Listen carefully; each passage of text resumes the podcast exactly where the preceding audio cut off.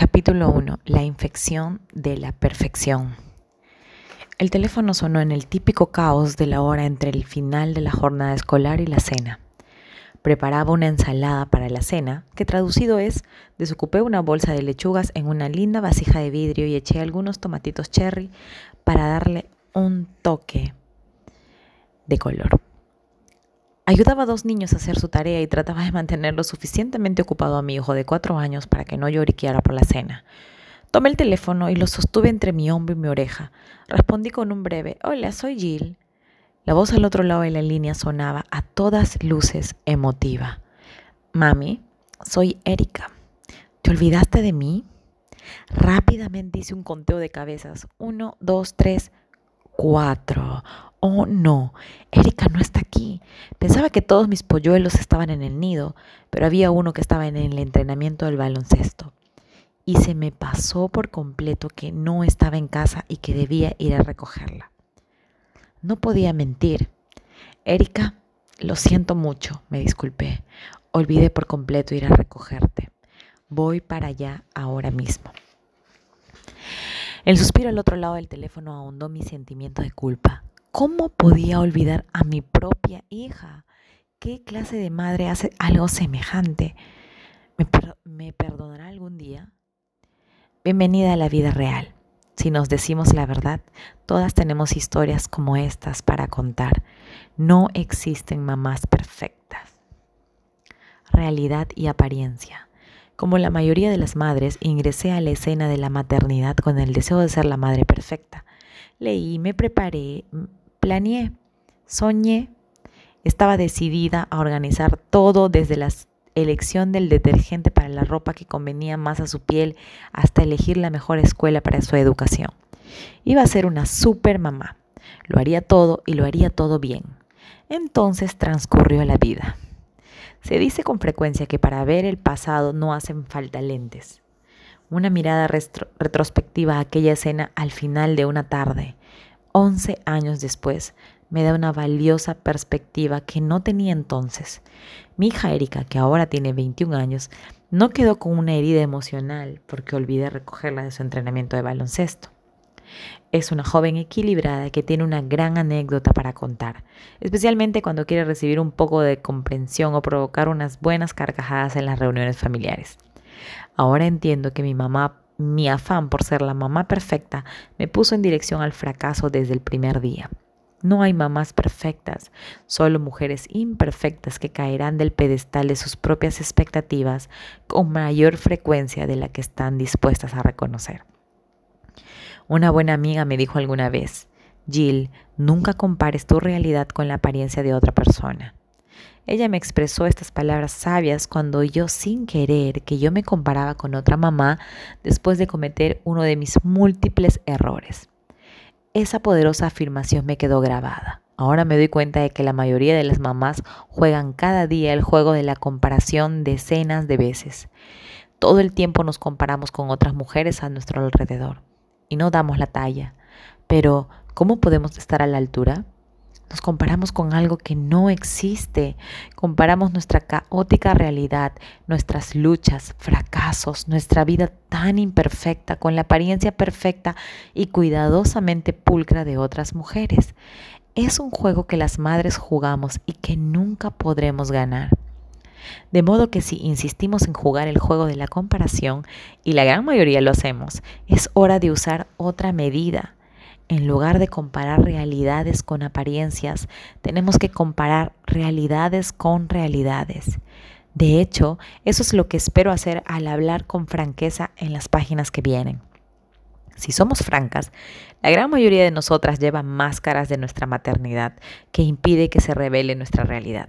A veces las máscaras se revelan en la, en la, apariencia externa. Nos vestimos a la moda y nunca salimos de casa sin maquillaje y el cabello bien peinado. En otras palabras, en apariencia mostramos que siempre tenemos todo bajo control. Otras llevamos una máscara en nuestras conversaciones con otras madres. Nunca admitimos que tenemos alguna lucha, aun si otras expresan abiertamente sus luchas. Algunas llevamos una máscara de orgullo, solo hablamos de lo bueno y nunca de lo malo. Fingimos ser más seguras de lo que en realidad somos. Justin y Trisha Davis han escrito en detalle acerca de las máscaras. Llevamos máscaras en la iglesia, discutimos todo el camino hacia la reunión del domingo y ponemos buena cara al entrar.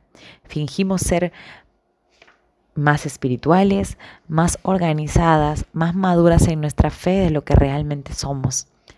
Tenemos tememos que si alguien conoce nuestro verdadero yo, tendría un mal concepto de nosotras, así que enmascaramos nuestro quebranto. Llevamos máscaras en casa, fingimos que todo está bien en nuestro matrimonio cuando estamos distanciados. Decimos que no pasa nada cuando en realidad han herido nuestros sentimientos. Nos sentimos cómodas siendo nosotras mismas delante de nuestro esposo por temor a ser juzgadas o ridiculizadas.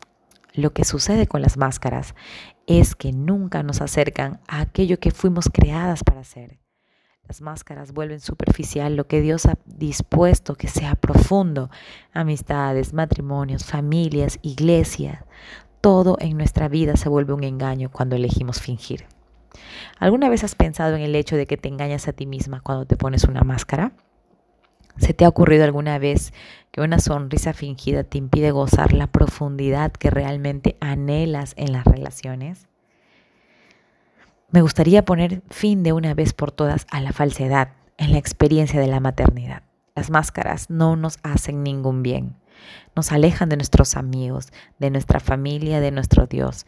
Y no solo eso, sino que ponerse máscaras trae juicio, hace que nos juzguemos constantemente y que juzguemos a otros en lugar de vivir y amar por medio de la gracia. ¿Estás lista para abrazar una nueva óptica de la vida? ¿Te gustaría tener una vida llena de gracia que ama en vez de juzgar? ¿Quisieras dejar atrás el perfeccionismo y encontrar la libertad en la autenticidad? Pues yo sí. Entonces, ¿por dónde empezar? A fin de comprender dónde estamos y a dónde tenemos que ir, es sabio analizar primero cómo llegamos a este punto. Meditemos en esto. ¿Cómo llego a infectar de tal manera nuestro, nuestra vida el perfeccionismo? ¿Cómo llegó a infectar de tal manera nuestra vida el, perfeccionismo? ¿Cómo llegamos a esto? Lo noté hace apenas un par de años en el formulario de solicitud de, fotografías escolares de mis hijos. Había una casilla que podía marcar si quería pedir retoques. Ya sabes, quitar un grano por aquí, arreglar el cabello fuera del lugar por allá. Muchas madres ya no queremos las fotos reales de nuestros hijos, queremos que se vean mejor de lo que son en realidad.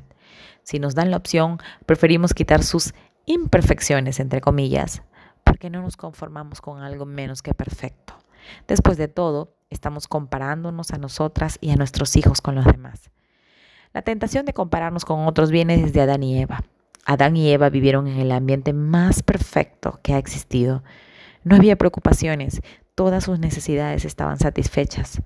Satanás apareció y empezó a decirles mentiras acerca de ellos y de Dios. Compararon su situación con las mentiras del enemigo y decidieron que la vida en el huerto no era todo lo que debía ser. Obraron impulsivamente y quebrantaron la única regla que Dios les había dado, no comer de un solo árbol del huerto. A pesar de su existencia perfecta, Adán y Eva seguían sintiendo la necesidad de tener algo más, algo diferente. Sus hijos heredaron el juego de la comparación cuando Caín mató a Abel por envidia, y la saga continúa. Una historia de la Biblia tras otra evidencia que las personas siempre han jugado el juego de la comparación, de modo que es humano comparar, sentirse insatisfecho y querer algo diferente de lo que tenemos. Pero, ¿qué nos ha llevado a tratar de lograr algo tan inalcanzable como la perfección? Todos los días tenemos al culpable frente a nuestra cara. Esta generación de madres está más conectada socialmente que, que cualquier generación anterior. La explosión de los medios sociales en los últimos 10 años nos ha conectado con más personas con las cuales podemos compararnos. Piensa en esto. Basta con que nos paremos en el mostrador del supermercado y nos asaltan todos los titulares que dicen, pierde 15 kilos en 30 días. Conoce a la familia perfecta de Brad y Angelina. Mientras pagamos nuestros víveres, vemos imágenes de casas perfectas, cuerpos perfectos y familias perfectas en todas las portadas de las revistas. Las fotos son retocadas en Photoshop, las historias han sido editadas y la garantía de la perfección se sobreestima con el objetivo de vender más. Hace más de 10 años tuve el privilegio de aparecer en la carátula de una revista cristiana. Vaya experiencia. Una sesión fotográfica, varios cambios de vestuario, una artista del maquillaje. Vaya, nunca hubiera soñado tener una experiencia semejante. Imagina mi sorpresa cuando descubrí que mis fotos habían sido editadas. Un retoque de imperfecciones aquí, más color por allá. Así es, incluso en los medios cristianos hemos caído en la trampa de la perfección. Después de todo, nuestra cultura lo exige.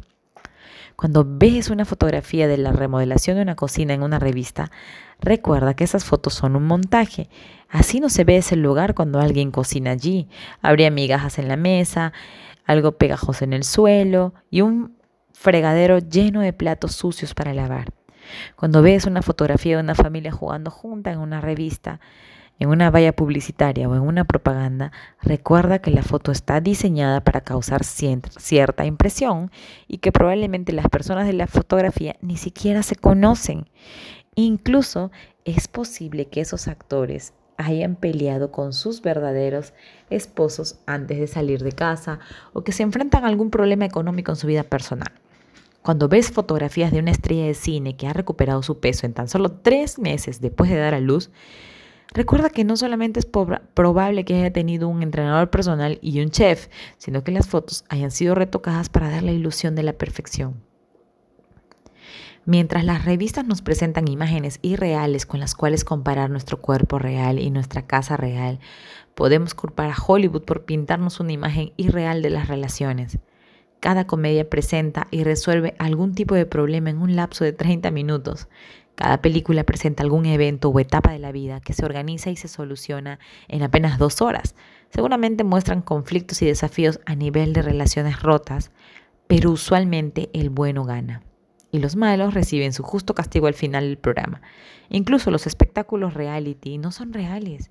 Han sido editados y adaptados tanto que a veces son una tergiversación de lo que sucedió en un escenario.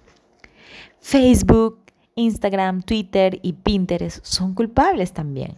Cuando miramos el estado de alguien que escribe en su perfil, pensamos, desearía que mi hijo dijera algo así de tierno o desearía poder decir algo así de mi esposo. En Pinterest podemos terminar ambicionando más creatividad o mejores ideas cuando vemos todas las herramientas grandiosas de organización o los proyectos manuales que publican otras personas. Entre más nos comparamos, más elevadas son nuestras expectativas y más se agrava nuestra infección a la perfección. Sin darnos cuenta, queremos que nuestros problemas se resuelvan en 30 minutos o en dos horas. Sin darnos cuenta, ansiamos que nuestra piel luzca como la de la modelo en el comercial que acabamos de ver. Instintivamente anhelamos una linda casa con flores sobre la mesa y sin juguetes regados por todo el piso. Nuestras expectativas se nutren de un bombardeo constante de escenas e imágenes perfectas que vemos en nuestra sociedad bajo el asedio de los medios. Eso no solo aumenta nuestro deseo de tener una casa perfecta, unos hijos perfectos, un cuerpo perfecto y un esposo perfecto, sino que en realidad nos lleva a sentirnos insatisfechas con nuestra casa real, nuestros hijos reales, nuestro cuerpo real y nuestro esposo de la vida real pero aún la mayoría del tiempo ni siquiera nos percatamos de lo que hacemos. Es como una erosión sutil de nuestro sentimiento de satisfacción. Si no lo reconocemos, el descontento puede volverse decepción y luego la decepción puede al final volverse desilusión. Sin embargo, la desilusión no tiene solución posible porque lo que tú anhelas, la casa perfecta, el trabajo perfecto, el esposo perfecto, sencillamente no existe. Bajemos de la nube.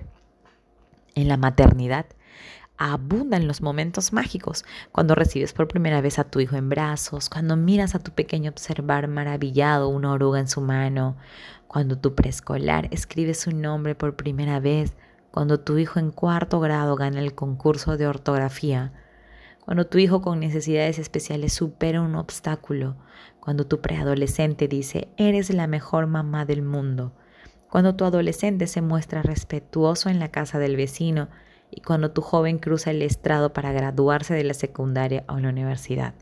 Esos son momentos hermosos en el banco de recuerdos de una madre. Hay otros momentos encantadores.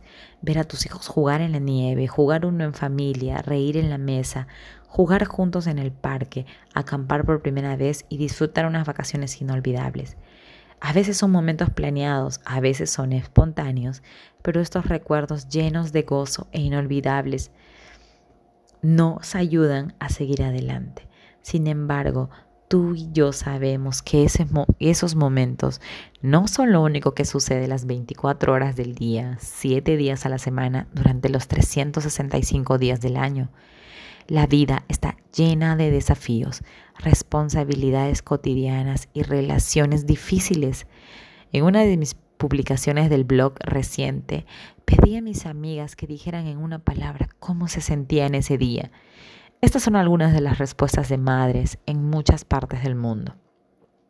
Preocupada, ansiosa, agradecida, estresada, agradecida, temerosa, cansada, gozosa, traicionada, esperanzada, animada, confundida, agobiada, abandonada, desanimada, triste, tensionada, sola, susceptible, enojada, emocionada, exhausta, feliz, agotada, asustada, ocupada, vulnerable, esperando, insuficiente, quebrantada, bendecida, bloqueada.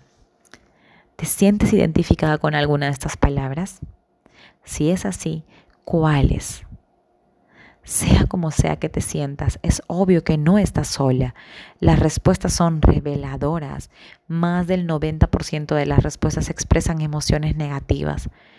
A veces la vida es dura, si te sientes así y crees que nadie entiende, espero que empieces a darte cuenta de que muchas otras mujeres sí entienden.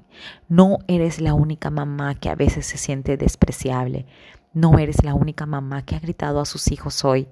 No eres la única mamá que intenta unir dos familias para que sean una y le resulta más difícil de lo que pensó. No eres la única mamá que ha luchado con la infertilidad. No eres la única mamá que ha tenido problemas para establecer vínculos con un hijo adoptivo. No eres la única mamá que desea que su esposo nada más la apoye y la escuche. No eres la única mamá que no gana lo suficiente para cubrir los gastos. No eres la única mamá que lucha constantemente con problemas de sobrepeso. No eres la única mamá que lucha con su fe y tratando de entender a Dios. No eres la única mamá que critica a su esposo. No eres la única mamá que ha dicho algo a una amiga que luego lamentó. No eres la única mamá que siente que no tienes amigas. No eres la única mamá que tiene luchas en su matrimonio. No eres la única mamá que ha sufrido depresión. No eres la única mamá que enfrenta conflictos en su matrimonio respecto al sexo y al dinero. No eres la única mamá que tiene un hijo difícil o un adolescente rebelde. No eres la única mamá que ha descubierto que su esposo es adicto a la pornografía.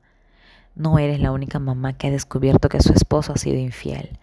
No eres la única mamá que no logra tener limpia la ropa y la casa. No eres la única mamá que lleva el título de mamá soltera. No eres la única mamá que tuvo problemas para amamantar a su bebé. No eres la única mamá que a veces quiere salir corriendo. No estás sola. Estás entre amigas que luchan con los mismos problemas. Por desdicha, la mayoría de nosotras sencillamente no hablamos de estas realidades con suficiente frecuencia. Por eso nos sentimos solas o sentimos que hemos fallado. Vamos a cambiar eso desde hoy. Puede que estemos contagiadas de la infección de la perfección, pero hay un antídoto. Pasa la página para descubrir la libertad que existe en la autenticidad.